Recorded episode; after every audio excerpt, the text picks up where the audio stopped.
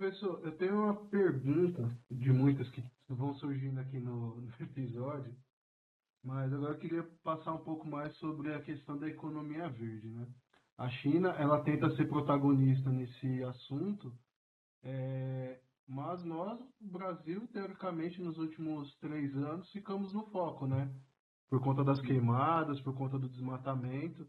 É, e eu tenho certeza que para 2023, quem assumir, se ele não tivesse cuidado, ele está ferrado, né? Com certeza, quem não tiver uma, uma política consistente, mas veja bem, Michel, é, essa política ela tem que ser consistente, mas ela tem que também ser compensatória. É, parece ser, ser, contraditória, né? mas é que é o seguinte: é, você está lidando com uma, uma, um conjunto, uma, uma parte da, da, da população brasileira proprietária de terra né? que quer expandir. Tá? Ela quer expandir. Ela quer o quê? Fazer pasto, né?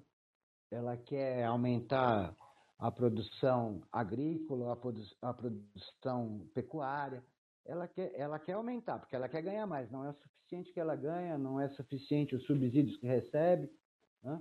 é, ela quer ganhar mais. Né? Sob o discurso, né? sob a ideia e o discurso ideológico de que o Brasil vai crescer. Tá? Então, eles avançam. E é isso que o Bolsonaro está liberando. Você pode avançar. Né? Então, o, o, novo governo tá, vai ter que lidar com essa uh, fome, com essa ganância desses produtores rurais, tá? e, de outro lado, né, uh, garantir a preservação do meio ambiente. Tá? Isso é, é, vamos dizer, é, é, meio difícil de você conciliar isso, tá? E, e, recuperar, né, professor? A gente lida com uma com, com, no Brasil com uma. Aí o Fábio até colocou, né? Aqui é meio necropolítica mesmo, tá? Aqui se resolve as coisas de uma forma violenta. Né? Hum. É, então é, é, é, bastante temerário. Não sei se, não sei se o novo governo, um, um, governo uh, diferente dessa, dessa ideologia que está aí, nós esperamos, tá?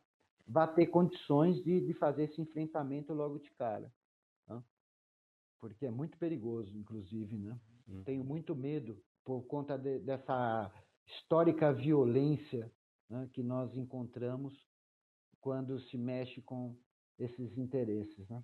Então, eu, a gente espera uma política, mas, mas tem que esperar uma política mais lenta, né? Não, não se vai poder cobrar uh, políticas imediatas, porque é preciso estratégia, é preciso conhecer uh, aquele momento que o campo está vivendo, que o meio ambiente, quais, quais são os impactos que ele está sofrendo, para lentamente se fechar o cerco. Né? Tem que ser bastante estrategista.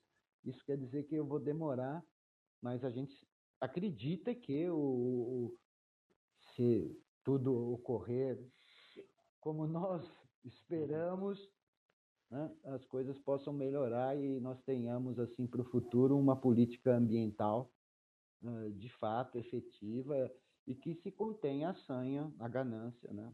É, com outras compensações, né? lógico, você tem que compensar. Política é isso, é, é o toma lá da cá. Não existe, ninguém está ali só por ideologia. Só por amor, né? É, nem, boa parte uh, não pensa no Brasil como sociedade, como a gente gostaria que pensasse, uh, que nós somos uma sociedade nós devemos uh, trabalhar juntos, cooperar para que todos cresçamos e não apenas meia dúzia. Não é isso que a gente vê no momento, né? Mas nós vimos aí, há alguns anos atrás, aí com os governos do PT, né? Nós tivemos uma ilusão, mas também pudemos, pudemos experimentar uma, uma política de que, ó, vamos crescer todos. Só que o preconceito não deixou, né? É, infelizmente, né? Professor, é, no nosso primeiro episódio, quando a gente voltou esse ano, né, eu trouxe aqui nas considerações iniciais a importância de quem acompanha a gente né, não se inventar esse ano de eleição, porque às vezes isso também faz uma grande diferença lá nas urnas, né? Eu queria saber um pouquinho do senhor a sua expectativa para esse ano político aí, aqui no Brasil. Bom, uh, eu, Fábio, eu estou esperando Né? Bom, ainda está muito longe, tanto ainda faltam aí nove meses. É, em termos políticos, isso aí é um oceano de distância assim intercontinental. Tá? Muita coisa pode acontecer. A projeção que eu fizer agora, daqui um mês, ela vai mudar porque inúmeros fatos uh, podem ocorrer. Né? Existem uh, inúmeras forças também agindo, né? com interesses, grupos de interesses agindo, né? Uh, que estão aí fazendo política, então as coisas podem ir mudando. Né? Mas eu espero, dentro de, um, de uma situação de estabilidade, o que não vai acontecer, isso aí seria o ideal, né? Dentro de uma situação ideal, o que nós esperamos? Né? O ideal seria nada acontece diferente do que está acontecendo. Então, portanto, é ideal. Eu estou só pensando isso. Né? Uh, o ideal vai acontecer. Nós vamos ter a retirada desse desse governo ortodoxo liberal, porque até porque nenhum governo neoliberal uh, ultraconservador consegue sustentar mais do que um mandato, dada a selvageria com que ele age. Tá? Mas uh, ele conspira também, né? E nós não sabemos quais são, serão os interesses norte-americanos né? para o próximo governo. Né? A gente não sabe ainda, né? não deu. O Biden também é, é, ainda não, não, não, fez declarações né? Na, com relação, a não ser com relação ao meio ambiente, mas nós gostaríamos de, de saber assim, mais o que o governo norte-americano pensa, o que não é muito diferente do que pensava o Trump, do que pensava o, o Bush e outros e os, todos os outros presidentes norte-americanos. Eles pensam que o Brasil é subserviente. Ah, mas uns dão mais espaço para a gente, outros menos. Então nós precisamos esperar isso. Mas eu espero que a tendência hoje, como eu disse, hoje é que esse governo, né, já fracassado, né, em termos econômicos para a população, sociais, né, ele não tem, sobrevi não tem como sobreviver. Né? Ninguém sobrevive a uma crise econômica tão grave como a nossa. Nenhum governo até um governo de esquerda não sobreviveria. Tá? E um governo de direita é mais fácil ainda. Então, mas é como eu falei, Fábio, hoje, mês que vem eu posso falar outra coisa, posso acrescentar outras variáveis, tá? Então vamos, a gente tem que ver ah, mês a mês como é que vai se desenrolando aí. O que nós temos hoje é isso, né? Você tem o Ciro, o Dória, o Moro, né? o próprio Bolsonaro e o Lula aí na, na, na corrida, né? E a priori, o que mostram as pesquisas hoje é que o Lula ganha no primeiro turno. Tá? E, infelizmente, eu não sou muito, não fico muito entusiasmado com isso, porque não gosto quando ah, os candidatos, os melhores, né, de fato aparecem como primeiro, porque a elite tem horror ao Lula. Sim. Eu até me preocupo um pouquinho com essa possível aliança que repercutiu muito aí, né? Lula-Alckmin. Nossa, real, importante. Não, é, isso aí é, é bizarro, né? Mas, é, mas não é de se estranhar porque o Lula é inteligente. Ninguém administra apenas com uma das dimensões do espectro político. Não é possível ganhar eleições né, a não ser numa situação uh, de exceção, como o caso do Bolsonaro, né, a extrema direita ganhar sozinha. Ele ganhou, a extrema direita ganhou sozinha, sem aliança. Verdade. Né? Uh, isso aí é uma situação de exceção. Ocorre, né? Mas foi todo aquele circo criado aí pela mídia, né? Mas em geral é, existe uma parceria, uma aliança entre centro-direita e centro-esquerda, tá? O Lula quando ganhou, enquanto ele caminhou sozinho somente pela esquerda, vocês vão observar, ele ganhava com os 30% do eleitorado que é de esquerda no Brasil, que tem posição política, na verdade. vou falar que é de esquerda, que tem posição política, 30%, que é esse eleitorado que garantia para ele o quê? Chegar ao segundo turno. Tá? enquanto ele esteve sozinho, ele não passou desses 30%. Não ganhou. Né? Contra toda a campanha, lógico, também da mídia, né? Caçador de Marajá, papapi, papapá. Né? Uhum. Uh, quando ele fez aliança com José de Alencar, que era de centro, né? um grande industrial, né? mineiro, né? portanto, fez uma aliança com uh, o capital, aí ele ganhou. Ele sabe disso. Então, ele tem que buscar o Alckmin, embora seja de direita, ele nem sabe, ele, ele, ele, varia, né? ele é, é meio camaleão, né? ele fica transitando entre a direita e o centro, o Alckmin, e a ideia, acho que, do Lula é cooptar esse pessoal de centro aí, nessa parte uh, mais de centro do PSDB, né? menos direitista, conservadora, né? Então a ideia é isso, é pegar esses votos do centro e levar né, para e, tornar, e construir um governo de centro-esquerda. É, ele sabe disso, que se ele se aliar ao Ciro, ele não vai conseguir nada. Uhum. É. Né? É, o próprio Ciro está minando ele, né? É, mas o Ciro sabe, porque ele não tem como fazer aliança com o Lula. Porque você, o Ciro também tem um posicionamento de esquerda. É. Então, a esquerda sozinha não ganha, e o Ciro sabe disso porque ele é estudado. O Ciro, ele é super preparado, ele é um cara muito bem uh, informado ele, e ele conhece muito bem a dinâmica da política. Ele sabe, o inimigo dele é o Lula. Por quê? Porque eles estão no mesmo espectro, Exatamente. na mesma posição do espectro político. Então, a aliança entre eles não resulta em ganho nenhum. É, ainda assim, é disputa de poder, né? É. né? Então, fora, fora, fora esses maniqueísmos, né? esses, essas vaidades todas, né? Que tem né, do poder. Mas nós pensamos em termos é, eleitorais. Uhum. Não dá para você ganhar somente com uma dimensão numa situação de normalidade, que é o que nós estamos vivendo aqui.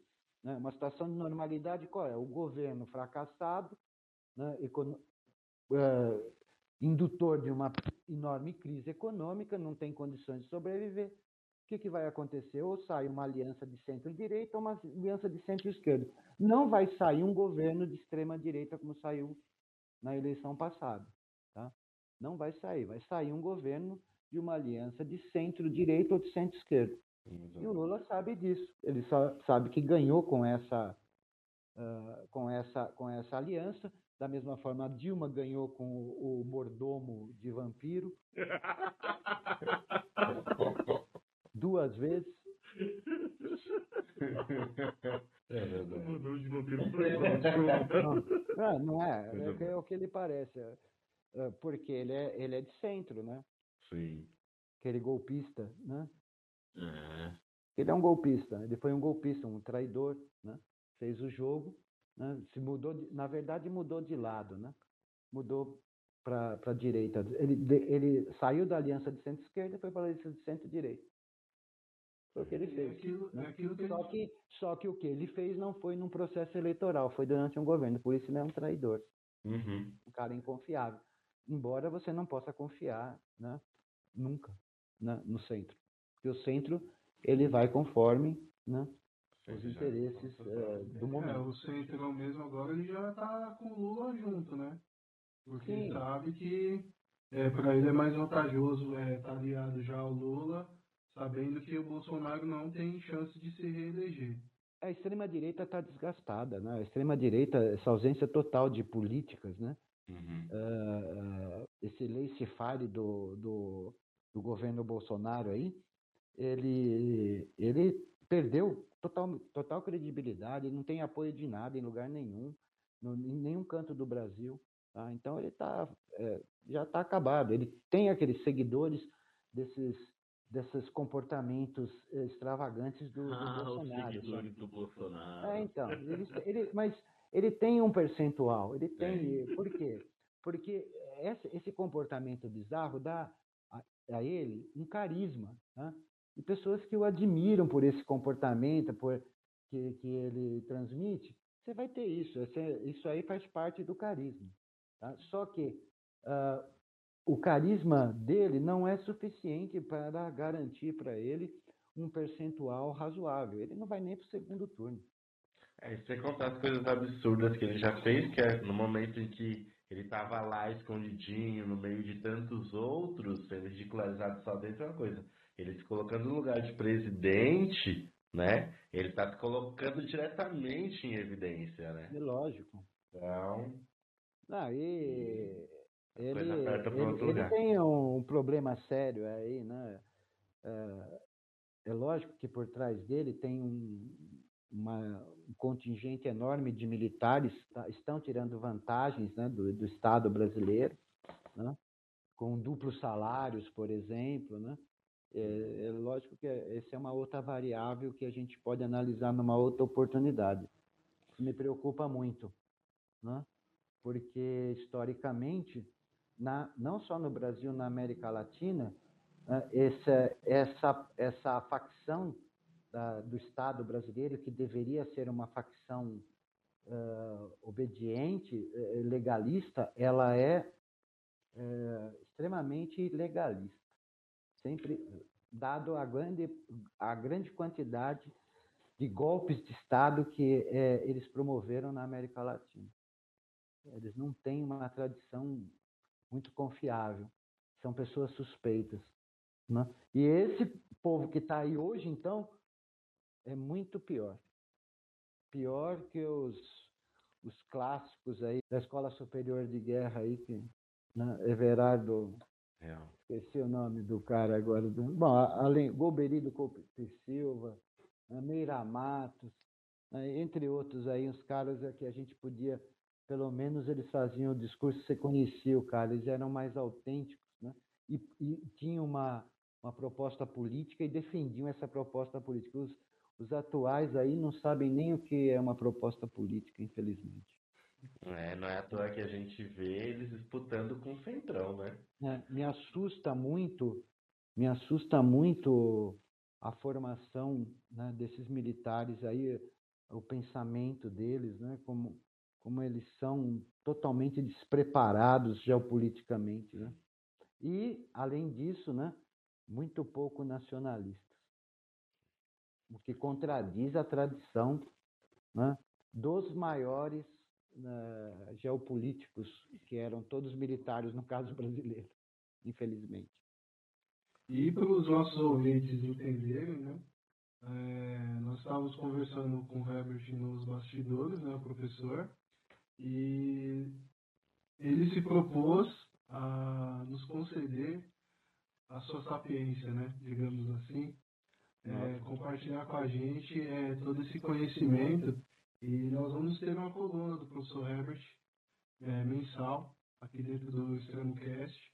Ele vai estar nos ajudando aí a entender toda essa questão, é, tanto da geopolítica quanto a política nacional, essa, ques- essa questão, principalmente para a gente que está aqui na, na borda, como a gente sempre fala, né, na trincheira, lutando pelo pão de cada dia, ele vai dar para a gente essa aula é, do porquê das coisas, né? Por que, que é, o aumento de favelas, o porquê é, essa, esse combate à pobreza, que na verdade seria para tirar o povo da pobreza, mas não, é para Colocar cada vez mais. cada vez mais dentro da pobreza. Ou matar o pobre. Exatamente, né? Então vai ser uma honra recebê-lo aqui, professor. É, você tem espaço aqui com a gente e muito obrigado por estar dividindo né, toda essa bagagem. Né? Como você disse, é, é muito tempo né, vivido. Então É, a gente agradece muito. a minha mala tá cheia, já viu, Michel? Mas ainda cabem mais livros lá, viu? Ah. Ainda cabe mais, até o fim cabe. Eu que agradeço, Michel e o Fábio, o convite, né? Go- Gostei muito da, da ideia de vocês. Apoio incondicionalmente. Professor, todo espaço aqui do nosso, do nosso podcast, do nosso canal, das nossas redes, tudo que o senhor está propondo aí é muito bem-vindo, como a gente disse. O, o que pega mais a gente é o fato dessas discussões não estarem aqui. A gente não vê sendo.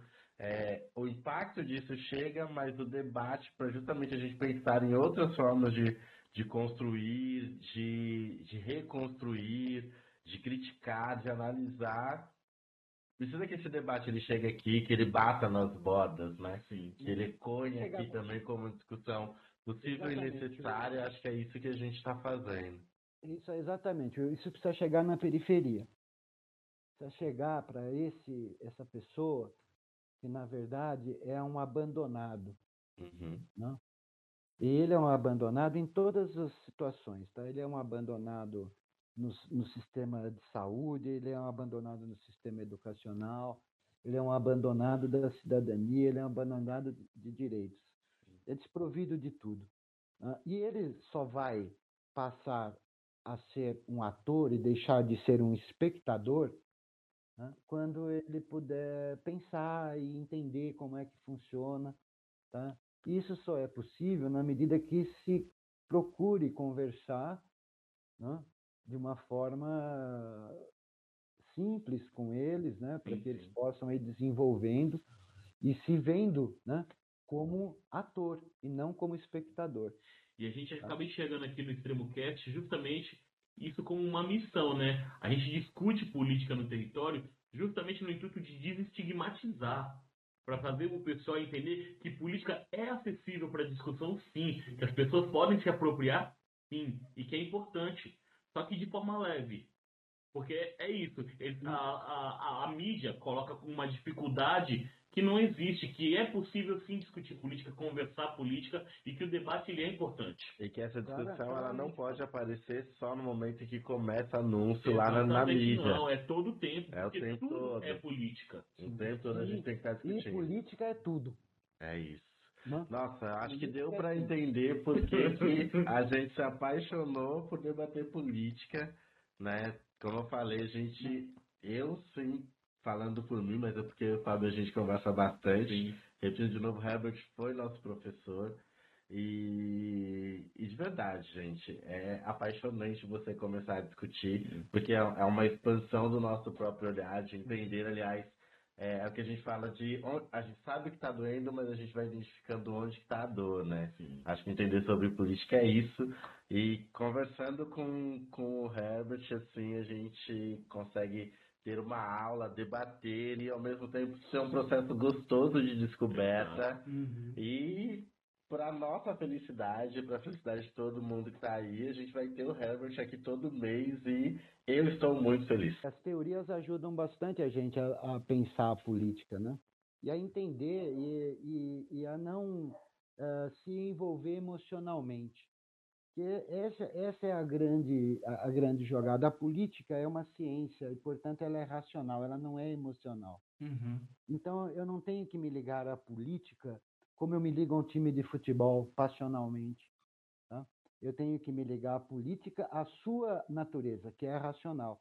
Todo mundo que chega no, no espaço político, no campo político, chega com interesses. e, Portanto, ele é racional. Ele não chega. Não que não ocorra. Você sabe que toda regra tem exceção. Então, eu vou Uhum. encontrar um suplici, por exemplo. Tá? Uma pessoa ultra idealista, tá? que Uhum. também não precisou lutar pela sobrevivência dele, né? Vamos fazer uma aproveitar para fazer uma pequena crítica, né? Ah, nunca precisou lutar pela sobrevivência dele, mas que encampa essa defesa, né? E não vai com interesses pessoais, mas em geral a política é um campo racional. Então, ah, quanto menos emoção a gente levar para ela, né, mais você vai entender e mais você vai agir de forma correta dentro desse campo. né. E também não vai ficar nervoso, né? Com Bolsonaro, com Dória, com Ciro Gomes, com Lula, você não vai ficar nervoso com ninguém, você vai entender as ações. Entenda o que eles fazem. Quais são os interesses ali que estão por trás. Ah, e isso deixa a gente, ah, ah, assim, você não corre risco de ter um infarto, vamos dizer assim. Deixa pra quem te conhece, hein? É. Você se considera uma pessoa de coragem? Ó, Acorda, menina, porque viver em si já é um ato de uma senhora coragem. E é eu, hoje eu estava relendo até por, por umas questões de, de trabalho um, livro que, que para mim eu consulto ele todo ano foi uma coisa que eu falei, eu preciso levar o episódio de hoje, que diz assim, o Brasil precisa ser dirigido por uma pessoa que já passou fome. A fome também é professora. Quem passa fome aprende a pensar no próximo e nas crianças. Carolina Maria de Jesus. E eu acho importante trazer a Carolina aqui porque tem muito a ver com o que a gente está vivendo. Em breve, durante uma luta também aqui em Parelheiros, dos coletivos, nós teremos a Carolina homenageada com uma estátua na Praça de Parelheiros, que é onde, deve, onde tem a maior concentração de pessoas passando.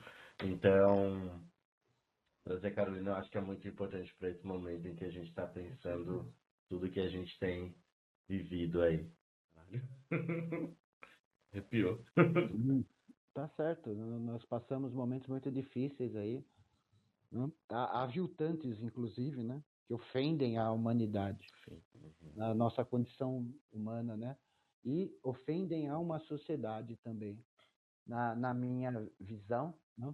a vida social, uh, gente, ela é, ela é composta tá? de regras e é composta de objetivos. E o objetivo, tanto coletivo quanto de cada um de nós, não é diferente. Tá? Todo mundo quer ser feliz. Tá? Você não tem, não tem ninguém que fica sonhando, não, eu quero ser infeliz, eu quero sofrer. Né? Não, todo mundo busca a felicidade. Sim. E se essa é uma é, é, é universal nos seres humanos, eu não vou ser feliz enquanto eu ver alguém me pedindo alguma coisa num farol, enquanto eu ver alguém dormindo numa na rua, numa calçada, né? eu não vou ser feliz. Né? Então, uh, ou nós caminhamos todos, ou não vamos caminhar ninguém. Vamos ficar parados nessa situação né, uh, degradante que nós estamos. É isso. Momento, momento Ana Maria Braga. Ana Maria Braga. e agora a gente vai pro segundo quadro. Fábio pode chamar? Chama a vinheta aí, gente, porque só quem é de lá, né, mano? Só quem é de lá.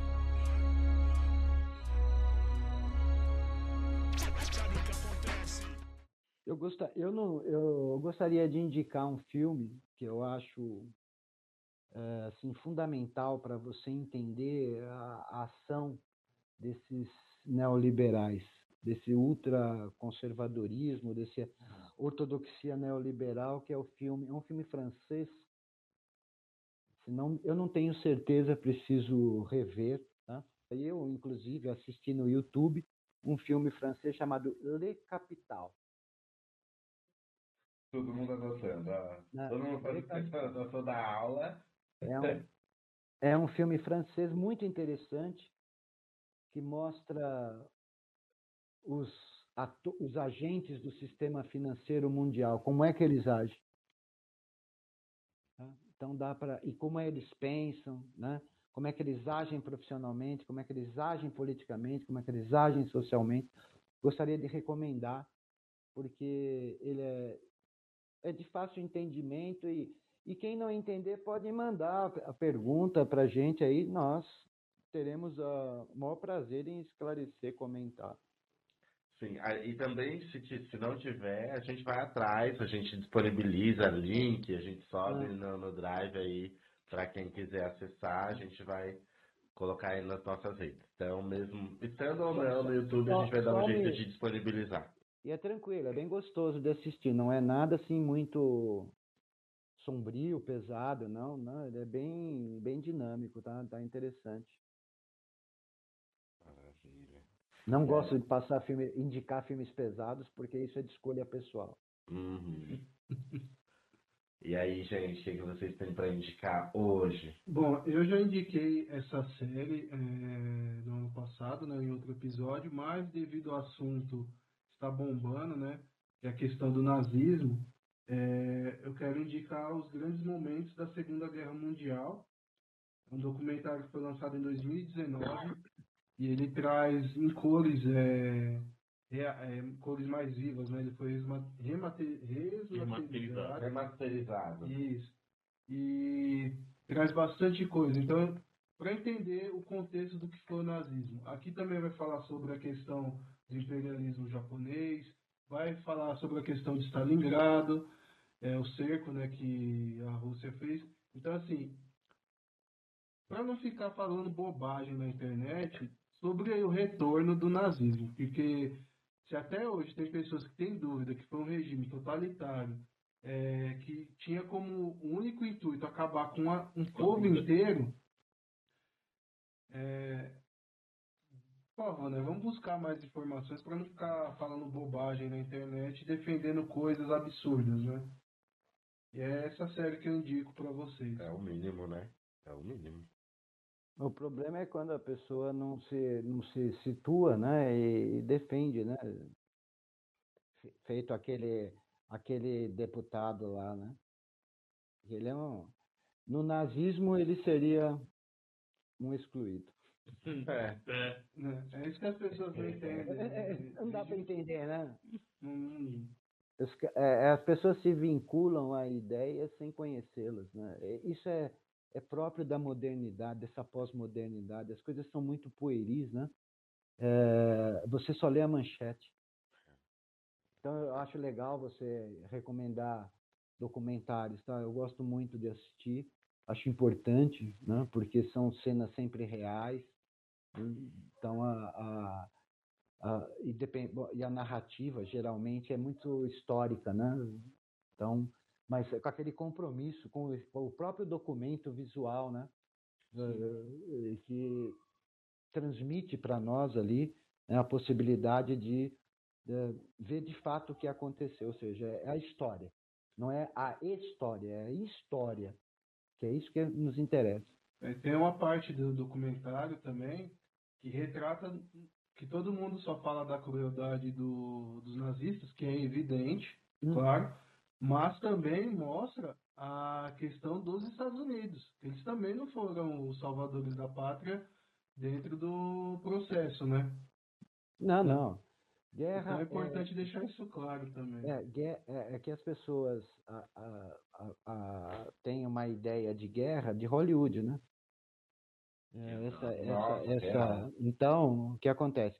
A guerra é, um, é uma diplomacia levada ao extremo da selvageria, né?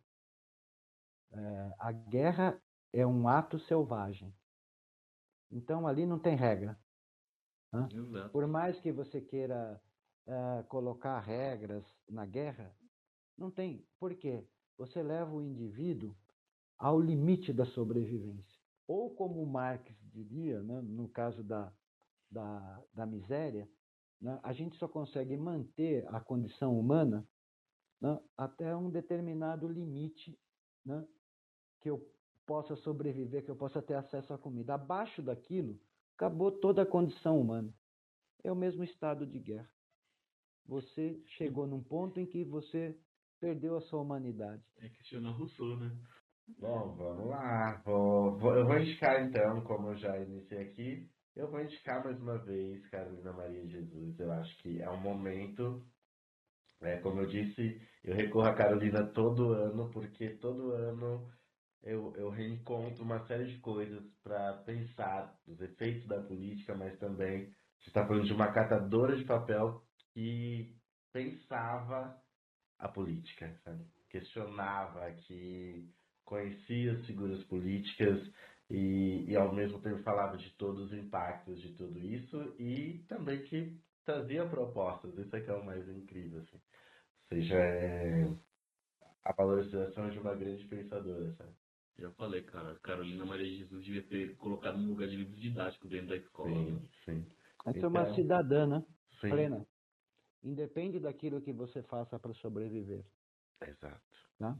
Você pode até fazer porque gosta, porque acha mais conveniente. Não, não se desqualifica uma- um cidadão pela atividade profissional, Exato. mas se qualifica né, pelas suas ideias, pelas suas colocações, que é isso que vale. Nesse caso, é altamente uma cidadã Isso. plena. né? E, res- e tem que ser respeitada por isso.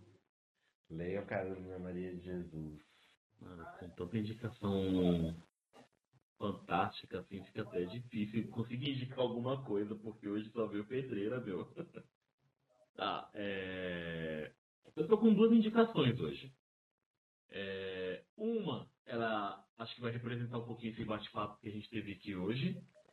E a outra é representando uma parte do nosso programa, porque, como a gente sempre fala, é sobre política e outras drogas. Tem que ter um alívio. Exato. Tem que ter um alívio. E eu vou trazer um documentário também, que eu vi no período de faculdade com o professor César Sampaio, que também é um outro que é excelente e, se possível, eu queria ter ele aqui um dia com a gente também para estar tá debatendo, né? Com certeza. Que é o documentário Nós que aqui estamos, por vós esperamos.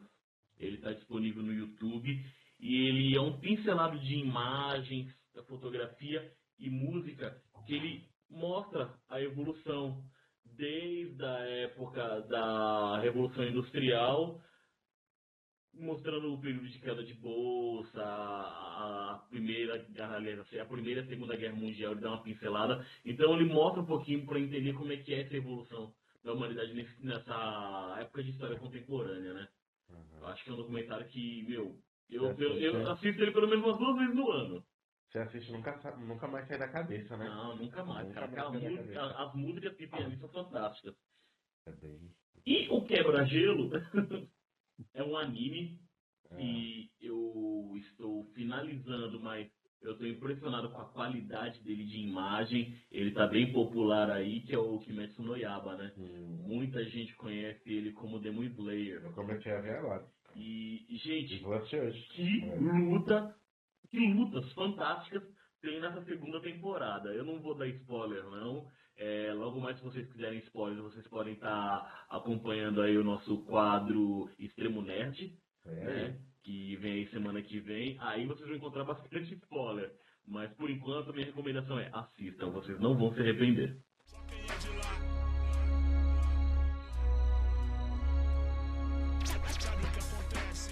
E é isso. Nós gostaríamos muito de, gostamos muito do papo. Foi um papo assim que surreal. Eu tô como suando, gente.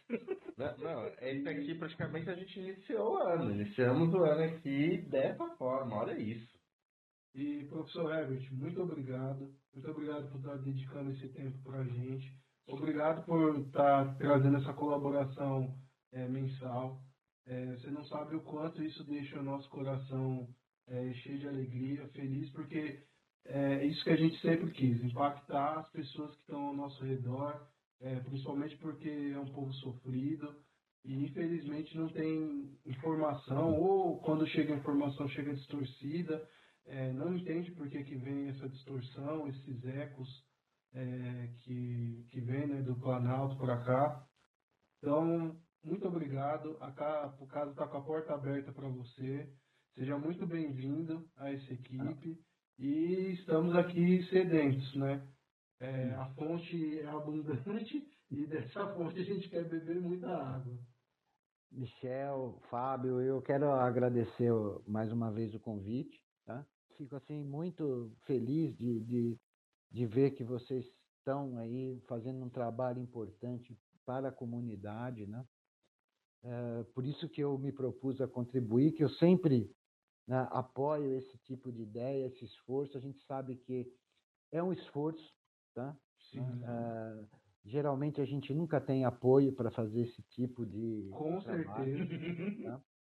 e então é sempre aquela questão ideal que é uma forma que a gente encontra de contribuir eu posso não ir, ir lá no, no hospital ajudar ou encantar as crianças porque não tenho essa habilidade mas eu posso tentar ajudar em né, levando né, temas e discussões e esclarecimento e conhecimento né, para aqueles que estão em torno da gente aqui. Né? Quero parafrasear nenhum grande filósofo, mas vou parafrasear o, o Hegel, que nem sou muito simpatizante, né? mas eu sempre acreditei que nada né, de grandioso se faz sem paixão. E eu tenho paixão por dar aula e paixão por política. Né? Então, o Hegel falava isso e eu sempre levei isso como lema. Né? A gente só vai conseguir se a gente tiver paixão por aquilo. Tem, sempre tive paixão por dar aula, então eu nunca quis ser melhor que nenhum professor. Eu sempre quis fazer o melhor para os meus alunos. Né? Não é para ser melhor que ninguém. Não. Muito pelo contrário, porque eu jamais serei maior do que o meu grande mestre Milton Santos. que esse foi o cara que eu, eu me espelhei, né? dada a, a, a, a, agora eu vou usar a palavra aqui do mistério, a sapiência dele. né? Este cara era né, um verdadeiro grego clássico, né, o Milton Santos.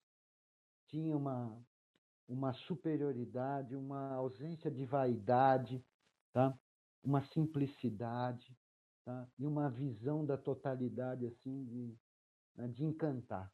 E eu sempre procurei segui-lo. Tá? Sempre, infelizmente, eu não tenho a qualidade dele, tá? Uh, mas é, a gente só de tentar seguir, a gente sempre acaba reproduzindo um pouco né, dele, né, um pouco que ele deixou para mim, né, é, que eu tive a sorte né, de, de ter deixado para mim. Então, por isso eu aproveito esse momento para honrá-lo. Né, com muita emoção, inclusive, que eu fico até emocionado de pensar nele. Mensalmente estarei aqui. Ah, isso, é, eu, eu, é isso que eu gosto. É quando a pessoa fala, eu vou estar tá aqui. Então é isso, pessoal. É, muito obrigado por estar acompanhando a gente. Não esqueça de seguir a gente nas nossas redes sociais, Facebook, Spotify, Google Podcast, Instagram. É, como a gente disse, nós estamos é, com a roupagem nova, nós estamos com integrantes novos. Então vai vir muita coisa, muita novidade. Deixe suas perguntas, compartilha e até o próximo episódio. Beijo, tchau, tchau. Tchau. Globo, a gente se liga em você.